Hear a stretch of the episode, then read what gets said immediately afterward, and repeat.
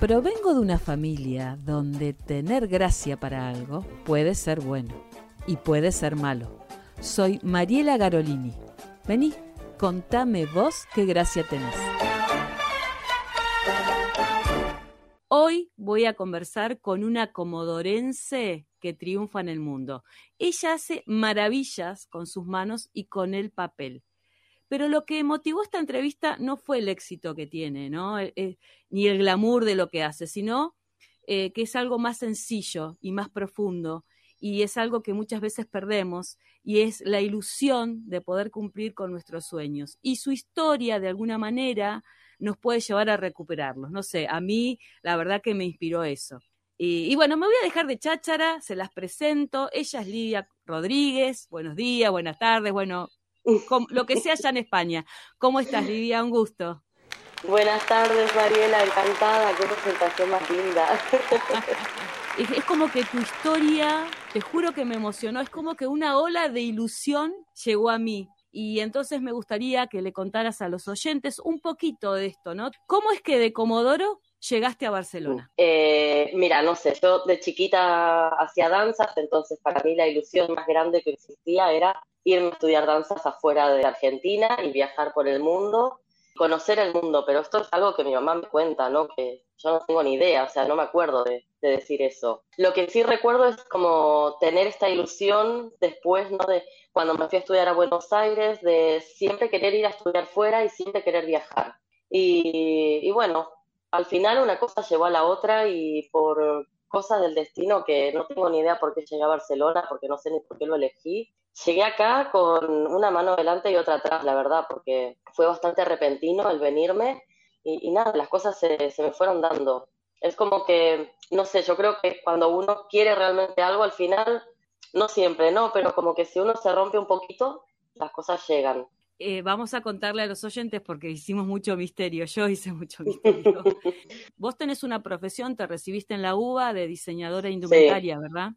Sí. Eh, ¿Y qué haces ahora en España? A ver, lo, de diseño de indumentaria, la verdad que fue, fue un poco empezar a probar, porque siempre me gustó trabajar con las manos y siempre me gustó toda la parte del arte. Bueno, estudié en la Escuela de Arte en Comodoro. Lo que hago ahora es, eh, difícil de explicar, pero bueno, es decoración en papel, que esto sería como la parte resumida, pero es básicamente eh, dar vida con papel a espacios, es decir, tanto eh, vidrieras eh, para todo el mundo como eventos y, no sé, fachadas de edificios. Es decir, todo se trabaja con papel. Bueno, yo estoy en un estudio de diseño, no diseño yo, yo soy mano de obra. Paralelamente, cuando me piden cosas a pequeña escala, si que las hago yo, las diseño yo y las monto y todo. Pero bueno, si tuviera que decir cuál es mi profesión en este momento, sería artista en papel. Lo que me inspiró mucho fue esto de tu relación con la leyenda de Sadako y las mil grullas, y que vos de alguna manera lo relacionás con esto que vos estás trabajando, ¿no? ¿Cómo fue ese momento en que de golpe vos estabas como en crisis en España, eh, ya estabas viviendo allá, se te apareció esta oportunidad de, vamos a decirlo, de trabajar en Wanda, Barcelona? Bueno, mira, eh, tal cual como decís, o sea, yo estaba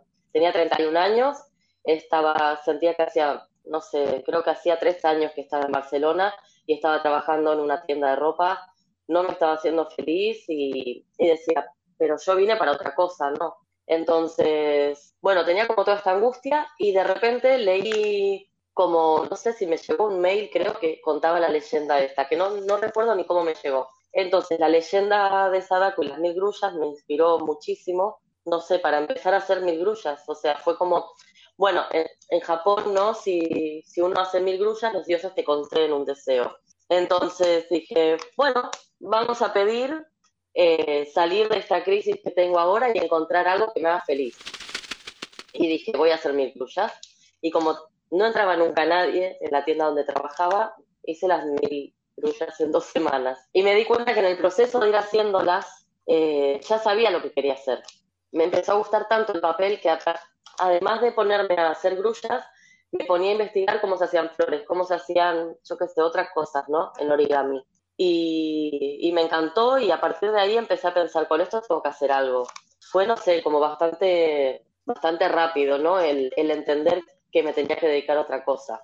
Y a partir de ahí, bueno, la dueña de, la tienda estaba muy bien eh, relacionada, no era la mujer de una persona muy importante y me conectó con el diseñador de Nina Ricci y a partir de ahí pues pude hacer una colección pequeña para, para la marca y bueno, ahí ya fue como había logrado un sueño.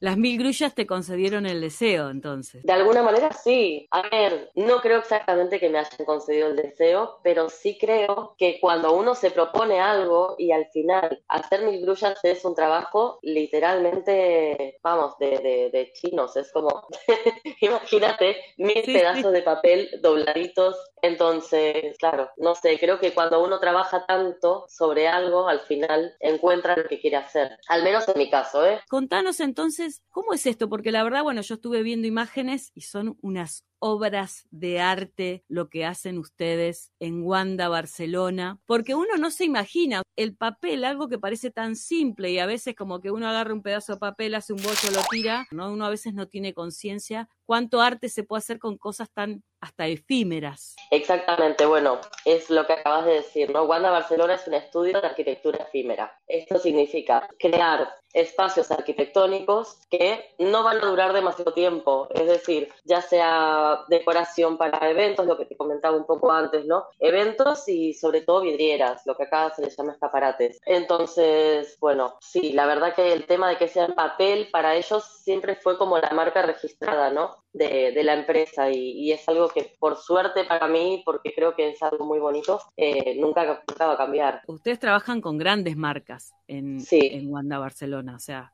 Jean Cartier, Louis Vuitton. ¿Y qué, qué cosas le piden y cómo es este proceso? Sí, a ver, en la empresa son tres los diseñadores y ellos, claro, obviamente reciben eh, cuáles son las ideas de la, de la marca para la siguiente colección, pero, pero la marca normalmente viene ya con ideas muy claras, es decir, bueno, queremos, eh, no sé, eh, rosas o queremos hacer una instalación enorme que tenga nubes o queremos hacer una instalación gigante que tenga los tonos dorados, no sé cuánto, pero no tenemos muy claro con qué todavía. Entonces es un, un poco una fusión entre lo que la marca pide y lo que Wanda propone y bueno, se hacen miles de prototipos, muchísimos, se mandan a París, normalmente están en París las casas madres de estas empresas. ¿Qué se requiere para trabajar eh, en papel, no? Aparte de paciencia, ¿qué, qué habilidades técnicas, eh, humanas, podríamos decir,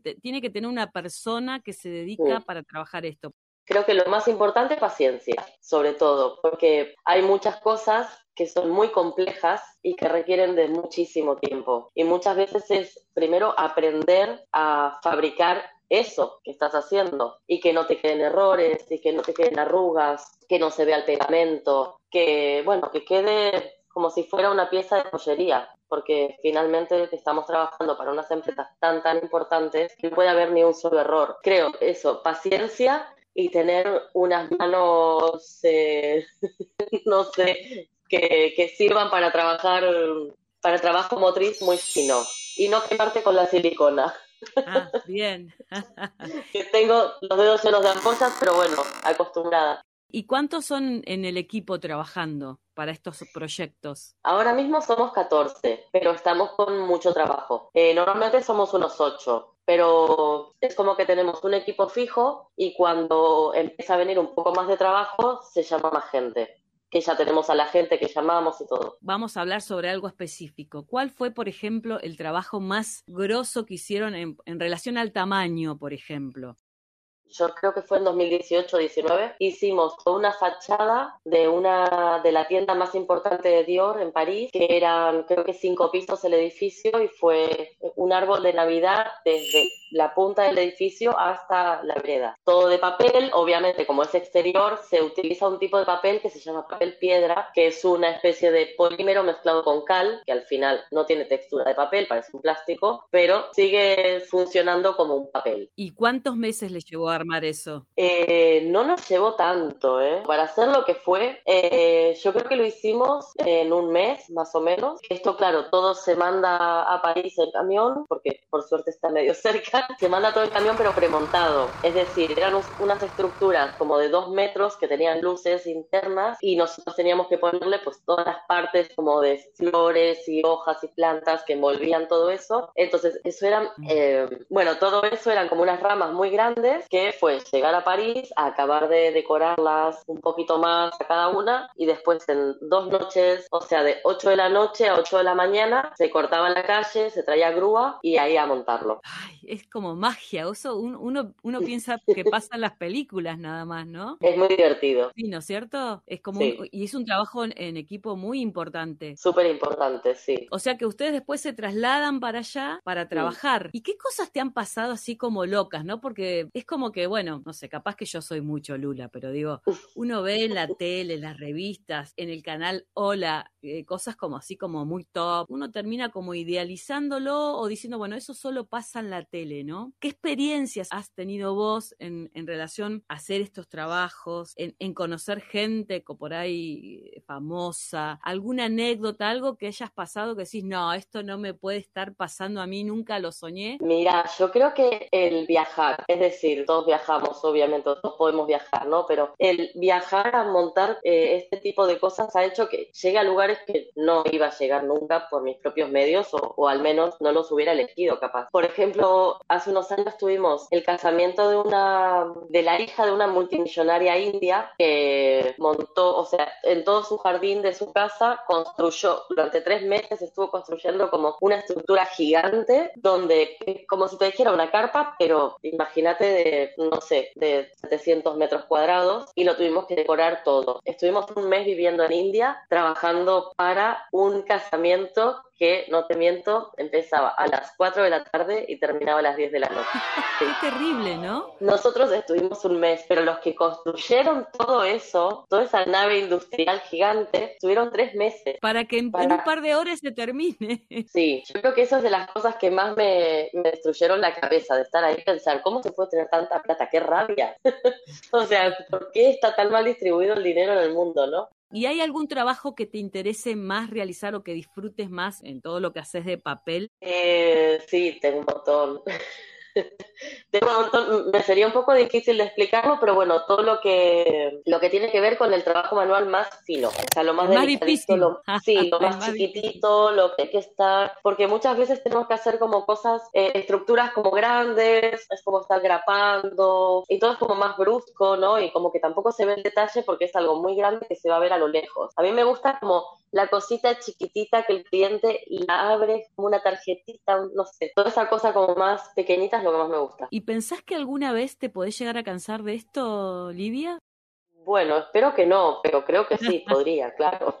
Porque me imagino que es un trabajo tan meticuloso que se puede convertir como en una obsesión. Yo me imagino, capaz que te habrá pasado al principio, no sé, de que uno se despierta y estás pensando en, cómo resolver esa cosa chiquitita y te acostás pensando, es, es como que el papel no sale de tu cabeza, ¿no? Eh, exacto, esto sobre todo me pasa con cuando me hacen encargos a mí por particular, porque claro, ahí me lo tengo que pensar todo yo, diseñarlo yo y resolver todos los problemas yo cuando es para Wanda, claro, es muy diferente porque hacemos tantos prototipos juntos que lo vamos resolviendo entre todos y al final ya sabemos perfectamente cómo se hace y no hay, no hay error. Pero sí, sí que me pasa. Me pasa mucho también cuando nos pasamos igual un mes o dos meses trabajando en algo que sueño todo el tiempo con, con eso. Y si sueño que estoy trabajando, que estoy pegando, que estoy cortando, no sé, es un poco insoportable. ¿Qué otra cosa te gusta hacer a vos cuando no haces nada en papel? ¿Qué otra cosa? Cocinar, me encanta. Cocinar, estar con las plantas, sí. Y vuelvo al papel, esto de lo efímero. A veces, bueno, uno está muy involucrado en su trabajo y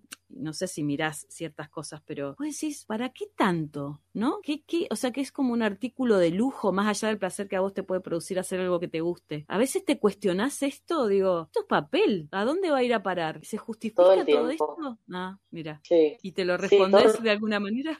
Me lo respondo pensando, bueno, esto amo mi trabajo y es con lo que pago mis facturas y la verdad es que sí, me cuestiono muchas cosas porque no estoy del todo a favor de de, muchas grandes empresas y cómo trabajan. Entonces a veces da un poquito de para quién estoy trabajando, ¿no? Realmente. Hay una de las marcas con las que trabajamos que hace un evento alrededor del mundo que es de sus bolsos más caros, que sus bolsos pueden ir desde 350 mil hasta 500 mil euros, que eso le arregla la vida a cualquier persona y es un mini bolso. Y yo estoy capaz tres meses trabajando haciéndole la decoración que va alrededor del bolso. Y eso a veces me, me da un poquito de rabia, ¿no? El pensar, no, no es justo esto, ¿no? Pero bueno, y más allá de eso también, otra cosa que me cuestiono bastante es el tema del reciclaje, porque estamos trabajando con un recurso que, bueno, que para que tengamos papel hay que talar árboles y si el papel no se recicla adecuadamente tampoco podemos seguir teniendo papel. Entonces, esto también me, me frustra un poco a veces. Pero digamos que más allá de eso es, es un trabajo soñado, ¿no? Es como yo pensaba,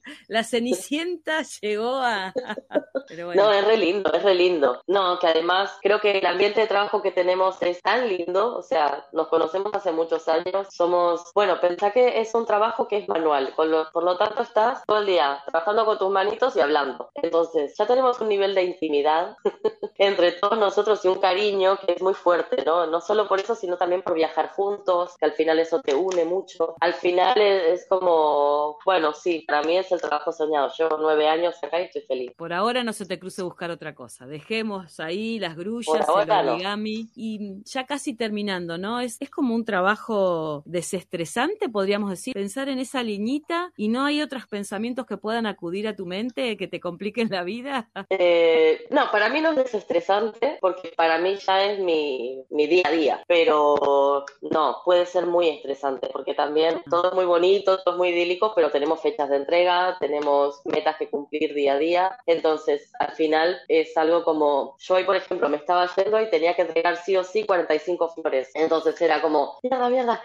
corriendo, ay, me estoy quemando, bueno, no importa, no, pero me está quedando fea, bueno, empiezo otra. ¿Viste? Entonces, como que al final muy desestresante no es. Pero, bueno, si lo hiciera como terapia tranquilamente con todo el tiempo del mundo, probablemente sí. Y la gente nueva cuando entra, cuando empieza, siempre les parece que están como en un spa. Hasta que se termina.